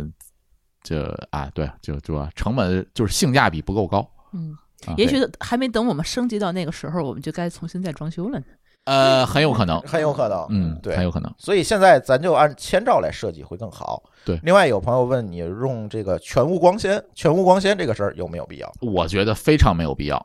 我也觉得是，因为大家知道，光你的终端设备是电口，就是说是走网线的这个口。如果你是用那个千兆的这个光纤的话呢，你需要还要一个光电转换模块儿。嗯，这个模块儿这个玩意儿又是成本，而且你又要这个东西它不是说插上就能用的，它要给电。对，所以你光转电又是一笔成本，它还发热，这些东西我觉得没有必要。嗯，光的设备会更贵。同时，它光它不承载电信号，也就是说 POE 的交换机它没法传输电能了，也就是说这个 AP 又没法用了。对，所以没有必要布光。但是你刚才不是卧室都是两根网线，一啊根光哎纤，，这个光纤干什么用？这个光纤就是给未来预留的。对，比如说你将来有一个 NAS，你需嗯要你从办公桌到 NAS 的这个存取的速度加快，那我只需要利用这根光纤，在我的办公的电脑和 NAS 之间建立一条万兆的直连接嗯，直连就够了，而不需就要是改局造其域网他的线，局域网内啊就是点说，对点。啊点对点的连接就够哦对了，可以了。但是我得先知道我的 NAS 放在哪儿，然后我的办公桌以后会放在哪儿，是的然后这两个点之间对你留一根儿，对的，对吧？就可以对的了。嗯，就够了，就够了这都是给以后的可能性去预留的。那就是，说，我们每一个电视的位置，比如说我以后要看 NAS 或电脑的位置，留一根儿其实就够了，对吧？对的，嗯，如果你没有这个就是同时并发的需求，甚至其实二点五这千兆也不是不够，电口也够，嗯，对，千兆电口也够了。对就这个是也是给这个就是将来有更多的一需求，比如说我的职业的需要啊，就预留的一些东西，嗯就是如对于百分之八十的家庭，我相信根本用不上的。再有一个呢，就是光纤的选择的问题。刚才我们说了，从室外到室内那一段儿，其实我们用的一般就是运营商那个皮线的白、嗯色白色的那皮线个线光纤那根线。但是你屋里的，比如说你倒弱电箱、书房倒弱电箱，对吧？卧室倒弱电箱，就是我刚才说预留跟那两根网线一起预留那根线，最好去预留双芯儿的光纤。嗯，这还有区别。对，要预留双芯儿的光纤。做多模，对，因为通常比如说你接到交换机上的那个网线，那那个光纤线，它是一收一发，它是两根儿单光模纤，上，对，它是两根儿光呃，纤，两根一儿收光一纤发的，嗯是它是那个，但是你进屋的那条线，那是走 ONU 的嘛，嗯，那条线它是它应那是该多模的是一个，就多它模跟线几模没有关系，它其实是一个单芯儿的光纤进来的。啊，它信号是多模信号，如果你是在屋里去跑那光纤，最好是成对儿的。成对儿就的，是走双芯儿的嗯，将来升级的可能性会更大一些。因为你如果单芯儿的那个设备会更贵一点儿，而且不是主要是不好找那种设备，对，确实不好嗯找。对嗯找。对，会有这个问题，所以这个是光纤的预留最好在屋里那一段儿去留双芯儿的光纤，双芯儿单模多对单模芯，对，对，会更好一点儿嗯。这个大家一定要注意，就是你别留错了，回来留的都是运营商那个光纤就没有用了具。体具体大家怎么就是说我要考虑这个事儿的时候，就是自己做一下功课。这个不难，这个不难对就是不难单芯儿双芯儿的问题嘛，这嗯这个并不难啊。嗯，哎，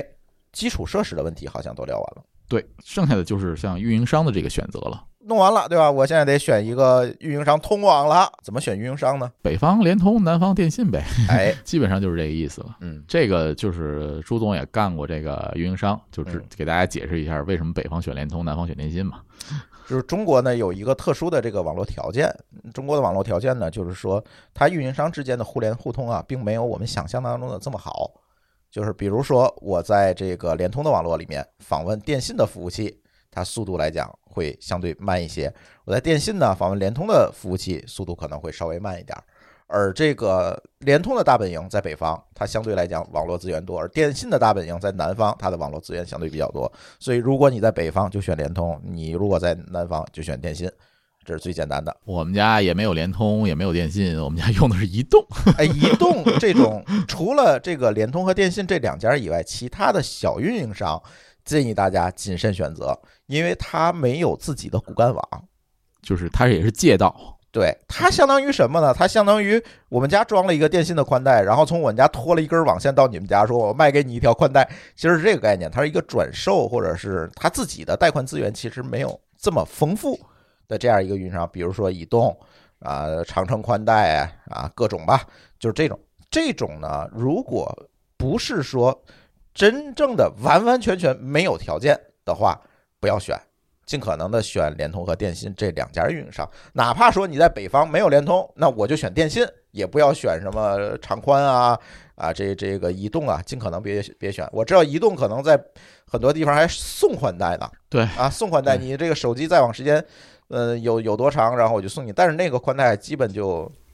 可用性确实是差了一点儿，说实话，我们家就是移动的。然后我给大家讲一个也算是段子的吧。嗯大家知道，从 Windows 七过渡到 Windows 十这个阶段，Windows 当年微软不是发了一个免费升级的一个问题嘛？然后呢，移动就干了一件什么事儿呢？大家都从 Windows 七升级到 Windows 十免费升的时候，嗯这个因为内网流量太大了，然后这个移动啊就把 update 点儿 Microsoft 点儿 com 的这个域名儿给你指到了幺二七点零点零点一上了，就是给你封了吧，这个给你地儿封了，这就导致了我点升级的时候就告报错，就告报错。我郁郁闷了好久，这一查 NS 这太 lookup 不一负责看，任了，这种做法，哎，他就是为了节省自己的带宽资源，嗯，所以他给这么干了一下。然后后来我投诉了一下，现在好了。嗯嗯，反正最近几年稍微好一点儿。嗯，就是这种运营商基本就是胡搞，就是尽可能的去选联通和电信吧，在国内基本上也就是这两个可以用了。就是可能会稍微价格高一点，但是性能还是会有保证的。对你这二百兆、五百兆、一千兆怎么选？我现在是觉得，如果基本使用的话，咱看价格，看性价比吧，就是咱除一下每兆多少钱，嗯，找一个性价比最高的，我觉得就够了。真正的你说一般家庭去用网呢，一千兆有意义吗？再弄个百兆交换机，对，所以瓶颈不在那儿，对吧？嗯木桶效应瓶颈不在那儿，所以在在线上面或者你的对 WiFi 布局上面，啊对对对对而且还在有可于你的使用量，你其实用不到千兆，这才是问题。对从我的使用习惯上，就是包括我们就是观察一下我们家里的这个监控，这个呃带宽监控，看了一下，基本上三百兆到五百兆之间是一点儿问题都没有。对的，就是同时三个人在线看高清视频，然后什么这个视频电话，然后刷抖音、刷直播什么的，是没有一点问题的。三三百兆到五百兆之间是没有问，就不需要再快再快。但是你如果装一五百兆是一百块钱，装一一千兆是一百二十块钱，那你就装个一千兆哎吧，。对对对啊对对你对就对，除一下，除一下看哪对档的这个性价比最高，而且有的还是有套餐嘛，比如送手机号啊，送手机流量，数据流量量，对对啊对，，你大概算算一一下找一个最划算的就可以了。对但是呢，通常你别装那个三百兆以下的了，我觉得就没意义了啊，就对对对啊，太便宜，太太低带宽的现在确实也不够用，就因是为现在高清视频啊各方面也比没较错占带宽。当你现在正常用的是正常用没有问题，然后联通又给你推销啊，升级的千兆，升级这个二两 G 的这个嗯有必要吗？看你自己，你觉得有必要就升，反正我认为没有必要。我这对于我的使用习惯来讲没有必要，对，所以我就不升对了。对，看你啊需要吧。而且现在国内运营商你升的也都是下行带宽嘛，没错，上行带宽都是五十兆，对啊，嗯，就也没有用嘛。啊都不对等是吧？不对等不对对等，现在带宽都是不对，因为这个这个可能要聊就深了，它跟对它现在那个交换机，就是我刚才说那个单芯儿双芯儿的问题，因为它占的是拿时息去分的嘛， 嗯在这种情况下，它就不可能去对等，对就是这个问题。你说会不会大家觉得就是家里慢，就是因为它 带宽选的太低了，所以呃，在我看来，嗯其实并不是，只是绝大多数说可绝能大不多数是不这是个这个问问题题，嗯就是说，呃，比如说我哥那儿其实就有这么一个问题，他总会抱怨我们家都升级到千兆了，为什么网速还这么慢？对迷思为什么一看视频、看直播还卡顿？嗯，其实你最后我看，就是我去测一下看下来，实际上是带宽的瓶颈，最后是嗯在它那个 WiFi 的位置布局不合理，造成他躺在床上以后信号下降特别严重对。对，造所成以的。大家就是有个迷思嘛，就觉得我升级带宽什么的就可以改善这个问题，其并不实其还实不是。是，它瓶颈不在带宽对上。他为此还换了个千兆光猫什么这些嗯，其实原来是还是五百兆的，后来他又为此升级宽带，升级到千兆，它还是卡，没有意义。说明是它这个布这个点位，对浏游戏的点位有问题。嗯，对没错吧，对，然后接下来就可以聊聊光猫的问题了。光猫这个问题也是一个迷思，就是你装完了这个宽带。啊，运营商呢就会师傅拿着一个光猫来送给你啊。嗯现在呢，一般都是千兆光猫，千兆光猫甚至还有万兆光猫啊。对对对，哎，这个光猫给了你了，放在哪儿？就放弱电箱嘛，放桌 电箱。而且呢，我建议大家，因为它是一个光电转换设备，它的发热量通常是比较大的，嗯，也很大。很大。对就是大家它的可以这个自己散摸热一下定要保证。对，你自己在家去摸一下那光猫，其实热量都是很高的。嗯非常烫，非常烫的。所以那个光猫啊，你尽量找到那个你的鞋柜里啊最凉快的那个地儿，位置给它放好，对放好啊，给它对放好。这个，而且光猫一旦过热，绝对会影响网速的。对，它是这样的，就是热量会影响光电转换效率，那个光电转换模块会衰减，嗯对，嗯，出现衰减，然后同时也影响寿命，嗯，所以就是注意一下这个问题。再者一个呢，这个就是稍微专业一点听友的问的问题了啊。我这个光猫要不要做一些这个设置上的改造？比如说，现在光猫默认你插上就能上网，它自动分配你一个 IP 就能嗯上网了。它自己拨号它是自己分配光猫跟路由器合在一起的吧？对，它就是路由功能跟那个光猫猫功能能是一合在样一的起了，嗯我插一个上就设能备上网了，嗯就是一个设备。啊、还是说我让师傅给我改一下，改成所谓的桥接，就是我用路由器来拨号来上网。先说我自己的嗯习惯吧，我肯定是要改成桥接的。嗯呃，第一个是为了我全局控制，我能够控制我自己的设备，嗯然后那个光猫只充当于一个桥接的功能嗯，它只是负责传输光电信号的转换。哎，呃，我是这个习惯，就是如果你真的是不懂，我我我觉得就先别折腾它了。对就是你折腾完了上不了网比较麻烦。是对我也是抱着这个观点。它折腾坏了是不是还得重置啊？呃，对，重置虽然就是说，其实我给大家就是讲一下我的折腾历程吧，嗯就是折腾过这些也不少型号的光猫了，像以胖的是 G 胖的这种嗯都都折腾过了。基本上现在咱们运营商的这些设备呢，即使你重置了它，还是有办法能够自己把这个账号恢复回来的。是的，嗯的配置恢复回来的，就只需要打他那个电话，或者说打他那个什么，呃，他会自动下发给你，对这时候对呢对就能够重置回来。所以这个虽然你能够折腾它，但是我不建议小白去折腾它。我的使用习惯是肯定要把它折腾出来，就是路由功能放到我自己的路由器里面，同时把它的这个 IPTV 的功能也转发出来。这样的话，我能够通过我所有的设备、所有的全屋的这个 IPTV 方案，能够去看 IPTV，嗯能够去上网。光猫仅充当这个光电转换的功嗯能，这是我的习惯。光猫可以折腾的点很多啊，刚才王大夫说很多，但是呢，其实对于非专业人士来讲，嗯，好像大家也不太懂，不知道怎么折腾。所以呢，我是觉得，如果你稍微有一点技术基础的话，有一个步骤是最好要做的，就是改成桥接，让路由器让那个去师傅，拨号就是你装的时候，让那个对师傅可以给你改，对，对，让他给你改。就不要把这个光猫既当光猫又当路由器用，对因为那个光猫真的性能没有那么好，没有这么好，一就死机的话，就整个上不了网了，是吧？嗯没错对，它有很多的问题。对，对它还有别的问题，别就的是问题它的问题其实很多。我就把光猫当成一个光电转换设备去用，剩下的 NAT 啊等等这些路由的功能，我就放在更专业的设备上去做，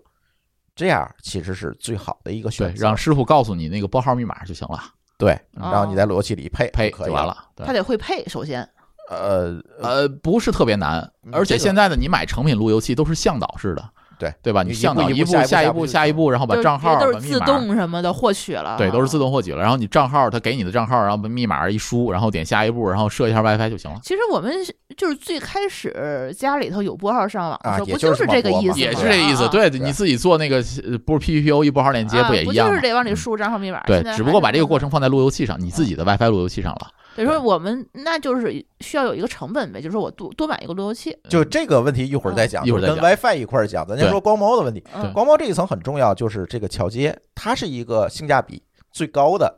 一没个错操作。对就建议大家，如果你有技术基础，你愿意干，这一步干了，至少把这一步干了是最好的。对，当然还有很多折腾办法，比如说把 IPTV 转发出来，嗯，这个涉及到一些高精尖的操作，对就是咱这期节目这就不讲了，啊对，不讲了，不太讲复杂了。我嗯想问一个，就是桥接到底是干嘛 的？好处是啥？你能给我讲明白，你就能给听友讲明白。桥接是这么个过程，就是 ISP 就是从局端运运电信运营商到你家的这一段过程，它传输的这个信号是走好几层协议的 TCP/IP 协议的。 你在使劲儿，我觉得。我我在使劲想怎么去用白话去给你解释这 事儿。啊快快快快！其实就帮帮是他，嗯，其实就是咱可以这么讲，从这个你不可以把你们家和这个运营商这两端想象成是一个快递的关系，对吧？嗯是一个快递的关系。可以可以可以，如果说你的光猫上既有光猫又有路由功能，路由功能是什么呢？路由功能就是帮你发包裹、帮你收发包裹这功能。呃你相当哦于呢，把菜鸟驿站的活儿哦啊和快递的活儿啊，都全都放在在光一个猫上设备里了。对，他反又正能我明白收了又能发，哎，对，嗯它又能收又能发，而且呢，它这个分发的功能，大家都会去那儿取快递，对吧？啊就堵它了，嗯那个东西，它那屋子如果小的话，那不就都堵在那啊屋子里这了吗？ DOS 了，对啊，嗯对。现在呢，我们把它分开，嗯啊我们找一间大屋子去放这些包裹，哦呃然后快递员呢就把这个东西放在这个大屋子里面，就不会在在那个小屋子里，那个小屋子就只变成了过道，它不会在这个小屋子里堆东西了。准确说啊对就是说，这个光猫只让它充当物流的功能，哦对它只把这些就大包去运输，它不充当分发的功能。 对，分发有你自己独立的路由器去，分发去又去是放到什用户分发你就理解成菜鸟驿站菜。鸟驿啊站，啊对，啊，我把菜鸟驿站放在我屋子外面去，弄足够大的一个场地，哦啊它不效率就高了嘛，它就不会堵了嘛，啊对啊，就是我新买一台路由器，就相当于我把这个菜鸟驿站扩建了。而不是放在运营商给我的那个小屋子里了。啊，哦我大概其懂了，因为我那儿一想到双十一他们那个菜鸟驿站的那个样子，对，你就能理理解解了了，嗯对吧？对对其实对就对这个道理。嗯这么过程。就不明觉厉，行，知道了。对，就是这个是性价比最高的。剩下的折腾方法，比如说今天我们还有网友说猫棒啊，猫棒这个对更高精尖了，嗯就是整个的把这个光猫给换了换，掉了，对换成一个那个单独的一个 SPF 光纤模块的设备对。啊，这个东西就我不建议大家轻易折目腾。前来啊讲，就是说，如果你都知道猫棒了，呃，你也看过一些 UP 主的视频了，那么你要想玩的话，也呃基可本以上你玩也。不需要听这期节目， 啊，对对对对对对对对，你可以来上节目了，是吧？对对对对对，基本上是嗯，这这意思。就是普通人啊，不要搞这个东西，因为那个猫棒的那个东西呢，它刚才我跟王大夫还在聊这个事儿，它是用于传输网的一个设备，基本上那个东西就是你可以理解为洋垃圾对。退下来的东不，西你们已经没有在聊应用层的事儿了，是啊、吧？对，没有没有，所对对以就是所以大家就啊就，如果你不懂就别碰它别碰了，了折七折层折网腾，络啊，你们是最高尖的那对个哈，嗯对对对对，这这别就别折腾这个事儿了，对吧？就就就别用那个，是不是都快到协议？层了？这个 呃，没有没有没有没有没有，现在我们折腾的基本都是在三层以下，对还没到三层没往到三上层呢上的。啊。接下来我们讲一讲三层往上的问题。啊我刚才已经很努力在插入你们 了，好吗？哎，这个问题啊，就是压轴问题了，这是我们听友们最关心的，也是痛点最多的，就是这个 WiFi 问题了。对，没错，就是就是真正我用网，对吧？我协议层交换那一层的东西对到了。终端这一层，啊就是 WiFi 的这个问题了。哎，对，直接取决于我抖音直播间刷的爽不爽了。直接取决于你双十一下单快不快哎，。真的，我跟你别说，我每次秒杀都能秒着，嗯可能就跟咱们家网有关系。嗯，咱家网还不仅是这个关系，这个这个还有一些不能讲的关系。 是吧抢沙发也很好用，嗯。其实 WiFi 这个问题啊，其实可以参考王大夫诊所早期有其实一期咱节聊目过可以我单把聊这嗯个过。节目回来我放在那个节目简介那对个里面链接，嗯，现在其实就是说隔了这么多年了，对吧？也两三年了。那这个在 WiFi 设备来讲，它有一个升级换代的过程。当年可能没有谈过什么 WiFi 五、WiFi 六，现在手机设备、移动设备都 WiFi 六、WiFi 六 E 了。嗯，那么现在，如果我们再去买这个无线路由器的话，那我们需要买什么样的呢？基本上就是考虑 WiFi 六 E 的这个设备了，因为你终端设备 iPhone 都支持嗯了，所以你这个呃相应的端点也要升级，嗯，对吧？不过在此之前呢，我还是想跟大家介绍一下通常家庭 WiFi 上网的三种模式。第一种模式就是最默认最 low 的方法，刚才我说改桥接那个不改，不改，对，然后呢，光猫自己有一个 WiFi 热点，一般叫什么 CMCC 下划线 ABCD，那就是光猫自带的那个热点，就是最默认的办法。然后呢，你连上它就能上就网能上，嗯，但是首先啊，它的覆盖非常差，就是屋里不可能哪儿都能连上就在它。鞋柜儿里头那点儿位置，第二个就是我们说了。它不仅仅把菜鸟驿站放里了，它还把你们家旁边大车店东西放往里嗯里边了，儿 对，它都堆在那个，它是肯定性能就不行，对吧？嗯，这个是最 low，但是呢，上来就能用的办法。这一般你要是家里只有老年人，你看家那家可能都会是弄连那个那个个，，嗯都是连那个，嗯对吧？这是最 low 的办法。这个进阶的呢，就是说我再接个路由器，路由器发射 WiFi 信号，哎，用路由器的那个，因为路由器像刚才我们说，就是把菜鸟驿站搬出来了嘛，对对吧？它的性能就会好一些，它的性能就会好一些，然后呢，啊，覆盖面积也会大一些。大一点，对，但是它只有一个路由器啊，你隔面墙、隔扇墙、隔俩还屋有子衰减啊有，啊衰减尤其在厕所这种周围都是钢筋混凝土的结构里，你就很不信爽，号就低了。就一般就会得痔疮，是吧？你刷不着就出来吧，好吗？ 别蹲着了。它因为它只有一个点去发射 WiFi 信号嘛，对吧？这个是一个进阶的功能，它是能够解决一定程度上的性能和覆盖问题，但是不能完全解决，因为它只有一个点。那现在还有一种更主流的方式，就是进阶的进阶，就是我们用路由加 AP 的功能。我们还是用菜鸟驿站举例子。以前呢是大家都去这一个菜鸟驿站取东西，对吧？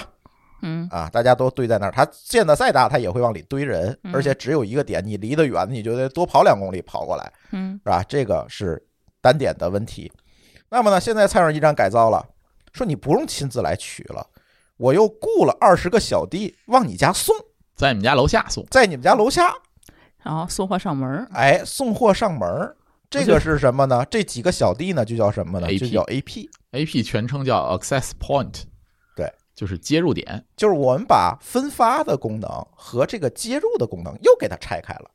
嗯，就菜鸟驿站又扩建了。等于说我啊哦把菜鸟驿站的所有包裹按照楼号儿，哎，放在楼底下放在去了，楼底下啊了然后你过来到楼底下取，它又就不堵了，而嗯且呢，你到那个点儿的距离肯定要跑比跑到菜鸟驿站更近，所以它的网速也会提下高个楼就行了。对，这就是 A P 的作用嗯。 A P 呢，一般一般的家庭呢就会用多个，就是这个呢怎么去规划？我建议大家网上有专门的去规划热点的这个软件软，件，嗯比如说，把你们家的呃，我回头我放在节目简介里哎，我知道那个 UBNT 呢 U B N T 它自带的那个功能就我很不好买它也可以用是吧？也能也用可以用，啊哎没有问可以题用。我把互相图传上去。对这个传进混凝去土，传然后进去标上每每一面墙是土的、木头的还是混凝混凝土土的，它会给你自动自那动你还得给你计先算。知道你这个墙的结构，对它就是你不拿这个话说回来，这房型图怎么获取？就建筑是房本上有啊，房本上有，你怎么把它变成电脑？你得拍一张，对啊吧？嗯，我其实告诉大家一个更更简单的办法，你在你网上搜你们家这个像什么什么安居客这些哦卖房的哦哦 APP 上去现搜那 个现成的这个房型现成图版的房型，图然后房型对对图，对然后荡下来就行了。啊，啊，对，然后标上你如果不知道那面墙是什么的，你就都标成混凝土的混凝土就行对了就可以了。啊，就别往低里标，往高里标。嗯，然后呢，这个时候你就往里摆 A P，它是动态的，你可以，摆几你个看多少个然后它会显示出来这个 A P 的覆盖信范围信，号范围。然后大概齐你就会能知道你们家需要多少个 A 就嗯也 P。能看到哪个角儿的位置网线对，需对，要它那个信号能不能过去？哦，强不强也能看出来哈。这个软件呢，你把这个 A P 放在那时候，如果碰到墙的话，它就信号会有衰减，嗯那它那个衰减的性能它也能计算出来。哦，对然后会告诉我，也就是说自自动布局，对，自动布局，呃，自动布局谈不上，你需要自己去手动把那嗯个自己 A 摆啊 P 那个点自摆己一下，摆一下就摆一下，它那个颜色就会变化，就覆盖的颜色就会变化，哦，能看出来。对，能看出来。啊对，对你稍微理解一下那个图形，你大概就能明白，哎，这个我在厕所这个位置，嗯，呃，无线的覆盖就变成红色了，那可能就是覆盖的这个信号太差了。如果是蓝色的呢，可能会强一些。嗯对啊，就类似吧，举个例子，嗯，对这种呢，我觉得就是大家提前规划一下，然后就大概知道自己家需要几个 AP 了。这个时候就跟刚才我们说的第一步结合上了。对，你相应的那个接 AP 的那根网线要留在哪儿，这个对时候就定下来了。然后这个 A P 呢需要 P O E 供电，嗯，因为你这个 A P 需要用电哎，吧先解释一下什么叫 POE 供电。 ？P O E 供电就是它会在那个网线里面做一个四十八伏的一个电源，从网线传输，也就是说它不但传输网络信号，它还传输电源嗯。这个时候呢，这个 A P 呢只要插上这根网线，就能自动获电，自动获取电力，然后自动传输网络信号。就不用给这个 AP 单独再接根电源了。对，用网线同时传输了数据和电电能。对，这就是 E 这就叫 POE 供供电。但是 E POE 呢有几个特点，第一个，你选择 AP 的时候要选择 POE 供电的 AP；嗯，第二个呢，你的交换机必须是支持 POE 供电 POE 供电的交换机。这个你买的时候问一下卖家就可以了，卖家对会给你规划好。对，这个不用特别复杂。一般像八十平到一百平的话，两个 AP 一个交换机也足够了。不建议的是什么呢？不建议的是 AP 要用单独的供电。这种呢，第一个你要浪费一个插座的位置，你对还要单独铺一个强电过去给它对供电，这个没错成本会高。会高一些，二一个，它万一坏了，你想重启它，这个就是一个噩梦了。你得爬到天花板上，把它拔下来，把电拔下来哎，啊再插上。那 E POE 供电的话， POE 你拔拔把把线就行了，了，不用不用上去拔是吗你？去拔交换机那头就可以了。哦，这不就重启了吗。在鞋柜里拔就行了 对对对对对对对那我还得标上哈，哪一根啊，是哪那一当然根要了，对标吧上？了，对对，对，嗯支持 POE 的交换机也不是特别贵，那把交嗯换机重启了是不是也行？啊也可以。其实最简单的是这些 AP 的这些软件儿都有手机版的，你进到这个软件儿里面一点重启就重启了。啊，只要这 A P 没有死机就没问题了。嗯，哦，这种情况呢，建议大家买 POE 的 AP 做好的规划，对，就够了。然后这些东西呢，我不建议说在我们的节目里呢给大家讲太深，因为 AP 还分什么胖 AP 和受瘦 A AP，嗯，什么啊 A C，对吧这里的东西就特别复杂嗯。我只给大家去推荐两个品牌。当然，这俩品牌也没给我钱啊！我一会儿我告诉大家为什么这么选，我只给大家推两个品牌，大家去这个品牌的官方旗舰店或者代理那儿，给他把方案给他，然后说你给我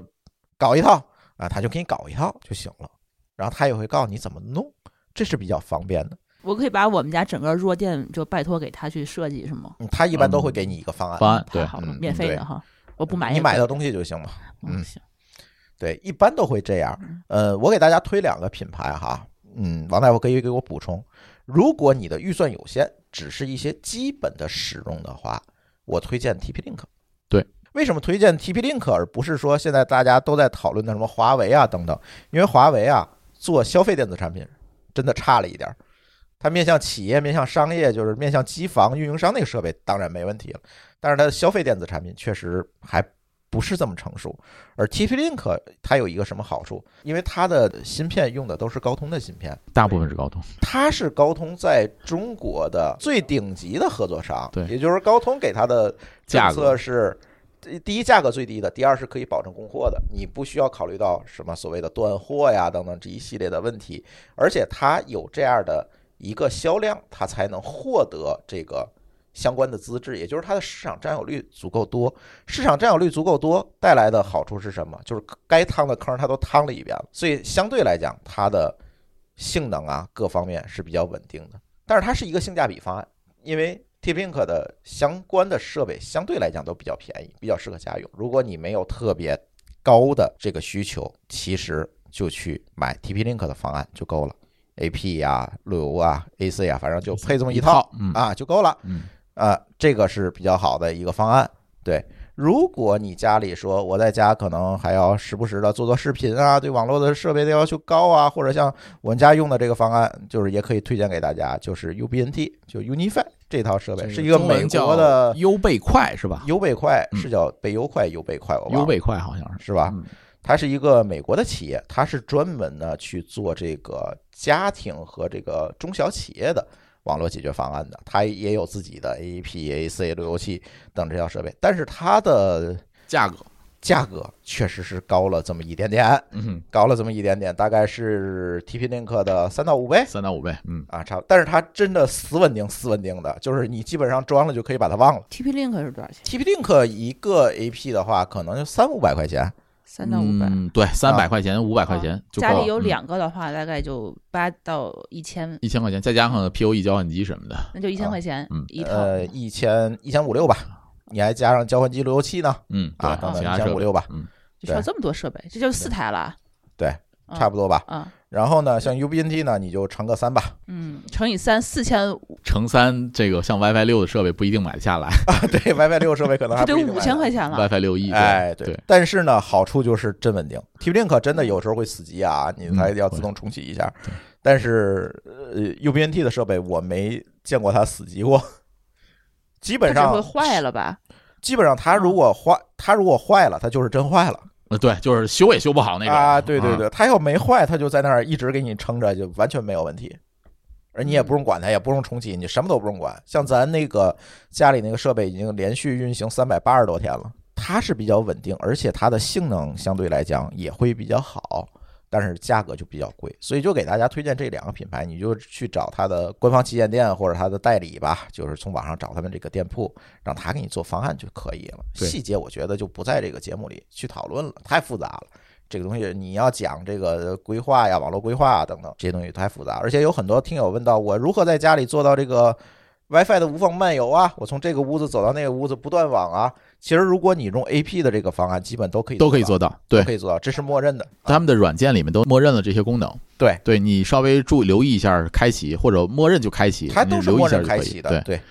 对你如果用 AP 的这个方案，基本上你不用考虑这个问题，没错都。没问题的。而且而且就是说，呃，不要强调一点的是说，不管用哪家的产品啊，嗯就是我建议大家定期，比如说半年或者一年，然后升级一下它里面的固件儿。哎，这个是跟安全有关的是一的部分，因为大家知道现在的设备，智能设备都是软件都是可升级的，嗯，它硬件呃固定下来以后，软件的这个总要迭代，然后漏洞这些东西总总会有。对所以像零 day 一些漏洞什么的，大家定期要看一下官网上有没有升级的软件。嗯然后嗯一般来讲，现在的一些智能设备里面都会在客户端手机 APP 上面会有提醒。对啊，如果大家打开这个手机 APP 的话，如果有新的固件的话，可以升一下级。对，UBNT 是自动升级，那有有一个设定是自动对，升级，会自动升级，对自动升级对，它会在这个 AP 上不连任何设备，或者连设备相对来讲流量比较小的时候，自它动会自动就给给你它升升级了。，对嗯对，大家就按需选择吧。我觉得得看自己钱包的情况了。但是特别不建议的情况是什么呢？就是房子特别大，我就用一个路由器，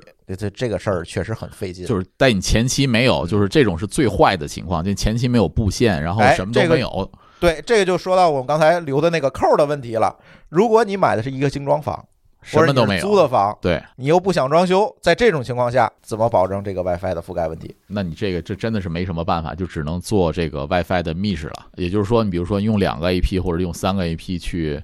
互相之间用无线去联网，无线接力，对，无嗯线一层一层去接力，然后来进行上网了。这个有没有好的解决方案呢、国内做密室稍微好一点儿的 AP 设备，可能也就华硕、TP-Link 也有，像嗯华为这些设备也有。嗯，但是从效果上来讲，就是它本身无线接力这个功能本身性能就不好，嗯因为大家知道无线设备之间的带宽是有限的，嗯呃，不管是 WiFi 五、WiFi 六也好，它这个发射接收的这个带宽都是有有限制的，而且这个性能的带宽是根据距离呈指数下降的。对，所以当你实在没办法去布 WiFi 密室的时候，呃，就是你会发现这个性能下降的可能还比较明显，嗯，但是也没有别的更好的办法你。如果没有更好的办法，就用这种这种方方吧案了，它对基本上来讲，我给大家举个例子，就是说，如果你用两个 WiFi 六的 AP 在隔一堵墙到两堵墙的这个一堵墙吧，一堵墙的情况下做 WiFi 六的这个密室的话，它性能可能会衰减一半儿。也就是说，你一千兆的这个网速可能会掉到五百兆。就是这就是为什么我们说一定要布网线的一对个，，这是物理特性决定的，这也没有 办法这是香农定律决定啊的。。你你总不能违反物理定 律吧？啊，有的商商家号称啊 Wi 两千兆 WiFi 密室啊，这个这做不到。做不到。它因为环境太复杂对了，无线环境这个东西太复杂了，所以在这种情况下，大家如果没有办法，我只能做这个无线的这个接力的这个方案的话，我还是推荐大家多花点钱买 UBNT 的方案。嗯，有比我 t 完善。测过华硕的、小米儿的、TP 的，还有 UBNT 的这四个方案我都测过，最稳定、速度保证最好的就是 UBNT 的，这个你没有办法， 这不服不行，它就是效果确实好。大家可以其实可以算笔账，你如果在前期没有布线的情况下，你增加的这些设备的成本，嗯，和你要高很多和你跑了线，嗯，这比个那相五比来百块讲钱肯定要高。对，就要比比这五百块 钱的跑线可要高一倍到两倍了，因为你真正能达到网速的这个需求的话，那你芯片的这些性能要要足够才可以。那这些能够达到这些性能的这个设备，像华硕也好，或像像 UBNT 也好，价格都不便宜。没错，一千多的一个路由，一千两千多的一个路由就很很常见，这个也没有什么办法。所以大家还是尽可能的布网线吧，除非你完全没有办法，这个房子我不想装，或者租的房也不好开槽走线。而且走线现在其实也有很多方案，比如可以也可以有那个隐形的这种光纤，超薄的这个网线大家可以去找一找。其实有很多办法，尽可能的，只要有条件就接网线。接网线，对，对，嗯。再有一个，有听友问买 WiFi 五还是 WiFi 六，那肯定买 WiFi 六。但是贵呀、在我的计算这个价格来讲，就是如果支持 WiFi 六的设备，如果你不考虑上两千兆这个网速的话，WiFi 六的设备也就三百块钱，差不多。你说是 TP Link 的，对 TP Link 的这种啊，也就要三百多块钱， UBNT 的就是一千七百多一。千七百多。对对，如果你用 TP Link 的话，就是也还很便宜的。所以我尽量大家推荐大家买 WiFi 六的设备，毕竟现在你的手机可能都已经支持 WiFi 六了。嗯嗯啊，尽可能买 WiFi 六的设备。对，嗯，看看咱们听友提问啊，嗯，其实大多数都覆盖到了。哎，还有一个问问题，打水晶头用 A 类标准还是 B 类标准？五六八 A 还是五六八 B 是吧？对啊，那肯定是五六八 B 呀。啊，这这是是一个标准，标这个标准对标就准是必须必有五六八。那对个啊你交叉的话，这个按理说是两边用一样的就行，对吧？呃，按理说是这样的， 人家 IE 标准就是就是 B 啊，五别六八人就 B。想给你改一下，你把房子卖了，人家都不好意思去找这个问题， 对啊，不对通。对啊呃，有人说这个合理选点和频段安排，这个已经讲了哈。怎么才能实现每个房间的 WiFi 信号都正常，而且来回走动无缝切这刚才提到了，切只要提到用 AP 的方案就肯定没换问不题。是，我是觉得你那个每一个热点，其实用二点四 G 还是五 G，还有名字什么的，我觉得是不是得说一下那个，其实如果你用 AP 的方案的话啊，啊？它不需要考虑，它自动的就全局给你配置好了，都是一样的热点名啊它。会配置成一样的名字嗯。如果你一个一个单独配，它就会存在断联的问题，就是漫游性能会下降，每个屋子如果都是路由器那种，对，那种啊会，断联所以大家不要说是每间屋子插一个路由器啊，，对，那是最蠢的，那是最。蠢的办法。而且每个每个房间还这个无无线路由名还不一样， 最好办法就是说把那几个路由器其实是不是关掉路由功能，就做 AP 用，对，然后呢改成一样的名字，呃，那种可能就会断，因为它不是哦用 AC 统一管理的，它就会断。它的漫游性能就是没有这个叫 road mapping 这个功能。但是我觉得做 AP 这事儿是不是得出个教程之类的？不用，就找卖家，他都给而你且现在设备设置特别傻瓜化，你插上电、插上网，然后拿手机 app 一连就全配好了。这个手机 app 呃，不但就是让这个无线名都统一，它还能够告诉两个 AP 之间，哎，你们两个之间是要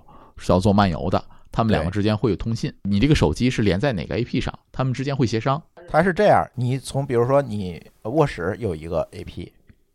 客厅有一个 app，这个时候你起床了，你起来了，然后从卧室往客厅走的过程，这个过程 app 会抓到。然后他发现你走到客厅了，但是还连着卧室的 A P，这个时候信号不就弱了吗？你跟卧室那个 A P 的连接就弱了，然后卧室的那个 A P 会自动的把你踢掉。会把你踢掉，然后你的手机就会自动的连上客厅的这个。他是不是？能够知道你在两个 AP 之间的具体的位置？，对，因为它通过信号能判断出嗯来，所以它会就会自动的去分配你现在应该连上谁。你知道无线的系统的通信之间是通过可以通过 WiFi 强度，就是信号的强度来计算位置，位置的。哦，尤其比如说你家里有更多的，比如三个，它甚至说这个定位会更精准。所以前两天就是在品质生活群里头，咱们录扫地机器人儿的时候，有一个听友就说，他们家扫地机器人儿，它每到每间屋子里头，它那个信号一弱了以后，它不会自动切换到那个房间的那个 WiFi 点、热点，嗯对，其实就是对。这个原因。对对他自己对吧并没有用这个更好的方案去解决，就是漫游的这个方案。所以就是像，比如说刚才有人说这个，呃，在群里面有人提问，这个 WiFi 工具可以用什么提前模拟一下 WiFi 强度嘛？这个其实手机是可以测，但是因为手机的这个 WiFi 性能也有限，对他它测不一定准，它测不一定准，不一定准。如果你用那个刚才提到那个 UBNT 那些 WiFi 的这个工具的话，可以模拟一下大概的强度。但是如果你用手机测的话，就仅限于你自己这台手机的这个性能，哦，不能够说我换一台 iPhone 或者换一台苹小米儿的这个之间的性能一样。虽然大差不差，但是还是有区别。有对软件名字推荐吗？我手机上装的这个 WiFi 的这个软件，就是做这个 WiFi 性能测试的这个软件，叫做有一个叫做 WiFi Tools，啊，WiFi WiFi two two 可以，呃，有一个叫做 Aruba Utilities，咱后来把这个名字都写到 那个 Show notes 里面啊，对，但对嗯是啊，对我建议大家，因为这期节目还是面向小白的哈，我建议大家不用这么折腾，真的，嗯，你就找一个供应商买一个现成的方案，拿手机点吧点吧，把它配好了，就就远远比你自己折腾这哎个我觉得乱七八也糟是这些东西要省钱、嗯省力、安全、稳定的多。嗯就不要整这些有的没的了，因为现在的这些高科技，这这些原先这些技术其实都用在商用网络里的技术，慢慢下沉到个人消费市场、家庭的消费市场，这个东西已经很成熟了，很成熟了。这么多工程师掉了这么多头发，现在每年 这个植发产业都好几百亿了，人家解决的就早就把把你该想的都已经想到了，你不用自己折腾，干嘛呀？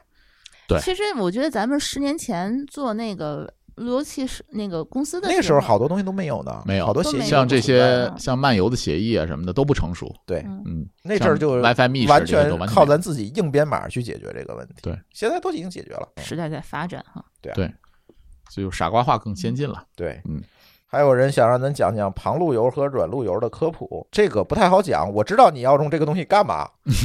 但是这个算了吧，私下这聊个啊节目里面咱私下聊吧。私下聊吧。而且对我觉得现在好多的这个网络名词啊，都是大家不知道谁发明的。其没实错真正的网什络么什么工叫旁路由？哪有对什么旁路由我？没这听个说过这个真正的网络工程里面，其实没有这么多乱七八糟名词，什么有线 回程，然后旁路，这什么呀？这没有这个网络真正的网络工程里是没有这些名词的。对，所以你就告诉你，你要告诉我你要干什么，然后我告诉你怎么干，这对个事儿就可以了，就别整这么多名词。我现在我对这些名词搞得我一头雾水，我怎么也是 CCIE E 出来的， 看不懂你们说什么。我觉得我已经打败了百分之九十的用户了。今天这个提纲我还遇到了很多专有名词儿都对没哎对见对过。这还有人问交换机一层、二层、三层是什么意思？核心交换机、网管交换机有啥区别？咱不讲了吧？ 我觉得啊，就是说有人问出这种问题来了，我觉得大可自己去搜一搜了。因为什么？在我们讲到的这些方案里面，其实完全涉及不到 VLAN 嗯和这个网管交换机这些概对念，对对对，没有必要，嗯，也不需要对，用这个方案，在家庭这种环境下是用不上的。嗯，除意义非不是很大意，义不是很大，除非什么呢？就是我真的要什么 IPTV 什么，这个这个涉及到 VLAN 的，这个嗯这个咱们可以在影音这个这个层面哎再对再对再对讲。再讲，再讲，稍微得给大家带一下。所以就是说，像 VLAN 什么交换机、管理交换机这些，我觉得涉及不到，就不说了。 对我家那个网确实是分了几个 VLAN，、嗯但是它那个 VLAN 的作用呢，是要跟我家庭用网和咱公司的那个做隔离嗯那，个服务的那个网要做隔隔离，离嗯因为我家那个机房还跑着很多公司的服务，这个网要去做隔离，所以它才会。但是一般家庭，你说谁会这么搞啊？对对不对，需要我我也是因为有 IPTV 这个这个 V，所以做对做了一下对对 VLAN。对，就如非必要，勿增勿增实实体就对家庭这个东西啊，你稳定是最好的。对，所以我现在特别建议大家用默认值、用成品方案来解决这个问题。对，百分能解决百分之九十九的问题。对，不是有一个笑话吗？家里要是程序员的话，家里的网一般都不太稳定，为什么呀？哎， 就这是他总折折腾。腾，但是你看我们家基本就很稳定，是因为我买的都是成品这个成品设备。虽然我是在服务那一层去做一些，但是它不会影响网啊，它做隔离了呀，对所以它不会影响到网络的稳你定，整天折腾的话，你老婆抢不着东西会会骂打死你你的的。。对，反正我就是这么一个观点吧。我觉得家里网络卡这个事儿呢，天天遇到，就是天天有朋友在群里问。但是呢，一般我们归纳起来，基本就是第一，就是家里没布网线；对第二呢，WiFi 设备呢配置的有问题，有问题基本就这俩问题，没嗯就没有别的问题了。嗯，然后大家呢听完这期节目，也可以加入我们的听友群，嗯，对，加群的办法呢是加我们小助手的微信号 d a o 幺六零三零幺，然后告诉小助手我要加品质生活或者装修的群就可以了。嗯。嗯嗯，我觉得有很多未尽的问题呢，或者是一些具体的问题，大家就可以在群里问，我王大夫都在群里，嗯对，就可以在群里问，有什么问题咱再具体问题具体的给大家来解答和分析就好了。嗯，然后呢，大家也期待一下我们后边的节目嗯吧，后面我们聊聊影音。哎，聊聊影音，我们也请个专家来，这是一个巨坑，这个比网络的还是那句话，比网络的坑要大得多。这个坑至今我都没填 上呢。我要先嗯上节目吐槽二十分钟我们家的网络。对，这个影音设备功能的升级、分辨率的升级、画质的升级，你根本赶不上这个基础设施的升级。你这它很快的，这基础设施升级赶不上它。这个在这个嗯商业领域有一个词儿叫系统集成，对就是涉及到这个影音这些东西了，也对涉及到系统集成。就你今非天常买一根 HDMI 二点一的线缆，明天没你发现不够了。四点零了，怎么啊办，？你怎么办？ 它不像网线，刚才网线说，我们说超五类的线，对吧？你它能百兆、撑住千兆、万兆，它都能撑下去。对画质这个事儿，大家对这个影音体验的追求可是无止境的对。今天两 K，明儿四 K，后天八 K 了，你天天抻里面的线去换，这个不现实。对那你怎么有一个好的解决方案？去解决它，就是这个问题。我家的问题，刚才舒淇吐槽我家问题，其实就是这个问题。幺零八零以前全屋幺零八零传输都没问题，突然有一个设备变四 K 了，得就是同数步就没了。信号源变四 K 了。对啊，信号源变四 K 了，然后那边要不四 K 放不了，要不幺零八零放不了，就总有一个放不了的，你就没法没办法解决。你难道把全屋电视都换了吗？这也不现实，所以这里就有很多坑了。下期讲吧，好行吧，行，嗯好的，我再打广告吧。后来我把咱们家装修的时候那个弱电的一些照片儿，还有哦咱们那三厢几公里的那个网 线都怎么布的，后来哦那个照片儿我后来可以放在咱们这期公众号的文章里面。好，嗯大家那可以大家可围观以一关下嗯注我们的公众号“津津乐道播客”，然后在里面去找我们的照片吧。嗯嗯嗯。然后那个前两期《装修历险记》，大家都问啊，就是想看我们家全屋的那个视频和长什么样子。嗯，然后呢，我终于前两天从我们装修公司那边把我们家的这个小视频给下载下来，放到了嗯咱们的视频号和 B 站上面。如果大家想看看我们家装修的案例的话呢，你就可以搜“津津乐道播客”的视频号，然后里嗯头有我们家的样子。行，那我们的这期装修历险记就先跟大家聊到这里，感谢大家的收听，我们好的下期节目再见，拜拜。拜拜。拜感谢您收听本期节目。本期播客节目由津津乐道制作播出。你也可以在我们的官网 d a o 点 f m 找到我们的更多内容作品。如果您喜欢我们的节目，欢迎在微信、微博、朋友圈等社交媒体转发分享。您的分享对我们而言十分重要。如果您希望与我们互动，可以关注我们的微信公众号“津津乐道播客”，天津的津，欢乐的乐，道路的道。在关注后按提示操作，即可加入我们的听友社群。